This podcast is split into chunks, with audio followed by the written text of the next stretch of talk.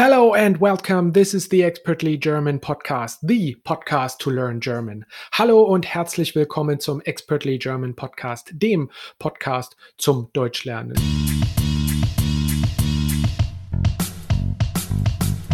Hast du dich schon mal gewundert, was du so auf Deutsch sagen kannst, wenn jemand dir etwas sagt, das für dich überraschend ist? Did you always wonder what to say when someone tells you something that surprises you? Something that sounds natural, something that sounds normal, other than fantastisch oder wunderbar. Okay, and this is what I'm teaching you in today's lesson. Okay, so imagine someone comes to you and tells you, I don't know, a meteor just fell from the sky and you can't believe it. Then a very formal way of responding to that would be wirklich, wirklich, means something like really, really, wirklich. Um, and so that kind of is a very common response, I would say. Another word that you could also say is ernsthaft. Ernsthaft. So the word ernsthaft contains the words ernst. So ernst means serious. So ernsthaft means seriously. Ernsthaft, seriously. Um, so if you respond uh, like that, then it might be a situation that is a little bit more serious where you kind of really want to know what's going on because this is something that is important.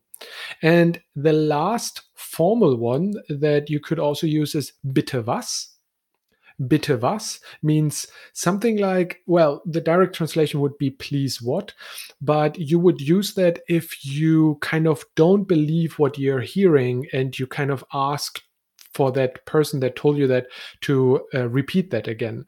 Bitte was? Something like, können Sie mir das bitte nochmal sagen? Could you please tell me that again? Bitte was? Uh, so those are three ways how to respond in a formal way to a surprise. Wirklich? Ernsthaft? Oder bitte was? Bitte was? Okay, and now three informal ways. Uh, I oftentimes use ne oder, ne oder. So someone tells me, I don't know, uh, someone fell from the bicycle, and then I was like, really, that happened? Ne oder?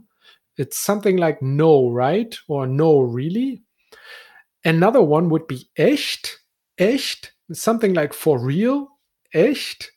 Um, so that real, that echt, um, literally means to be real. Das ist echt. This is real. Um, so that's also another colloquial way. And the third one would be it's kind of like a bit funny. It's uh, you are kidding, right? Du veralberst mich doch.